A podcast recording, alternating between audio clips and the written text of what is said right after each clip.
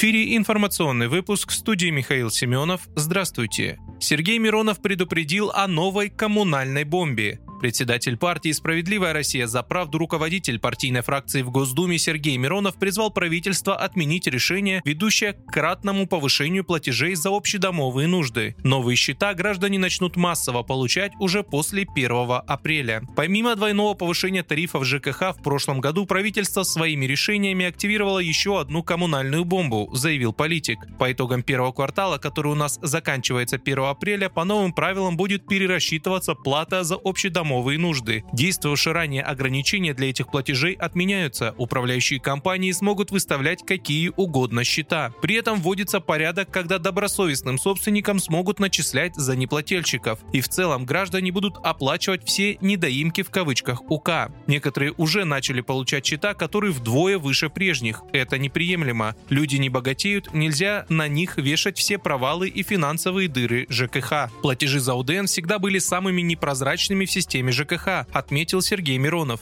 И новый порядок только усугубляет проблему. В среднем платежи за содержание общедомового имущества могут повыситься на 30-50%, прогнозировали эксперты СРЗП. Особенно под удар попадают дома, где нет общедомовых счетчиков.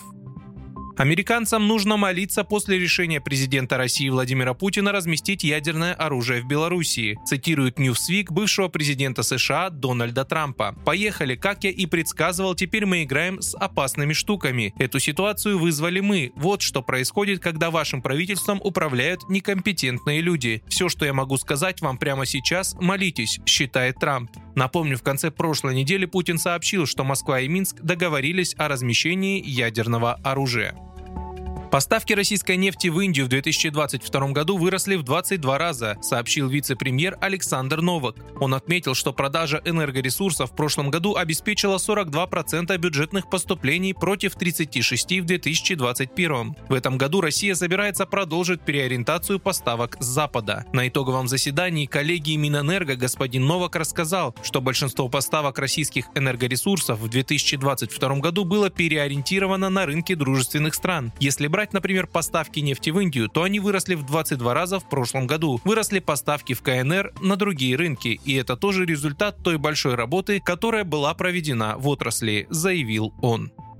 Продажи иранских автомобилей Сайпа стартуют в России с июня 2023 года. Компания Best Motor занимается сертификацией автомобилей иранского бренда Сайпа и формированием дилерской сети в России. Как сообщил в рамках пресс-конференции, организованной агентством ТАСС генеральный директор компании Best Motors Александр Степанов, первыми поступят в продажу хэтчбэк Quick, а также седаны Сайна и Шахин, основные модели иранского автопроизводителя Сайпа. В настоящее время в Россию должны поступить автомобили этих моделей для сертификации сертификационных испытаний, которые планируется завершить как минимум через три месяца. Продажи автомобилей Сайпа на российском рынке планируется официально запустить с июня 2023 года. До этого срока компания Best Motors рассчитывает поставить в дилерскую сеть партию из тысячи автомобилей. По словам Александра Степанова, цены на модели Сайпа будут варьироваться от 1 миллиона до 1 миллиона 700 тысяч рублей. Официальная гарантия должна составить 3 года или 100 тысяч километров пробега. Вы слушали информационный выпуск. Оставайтесь на справедливом радио.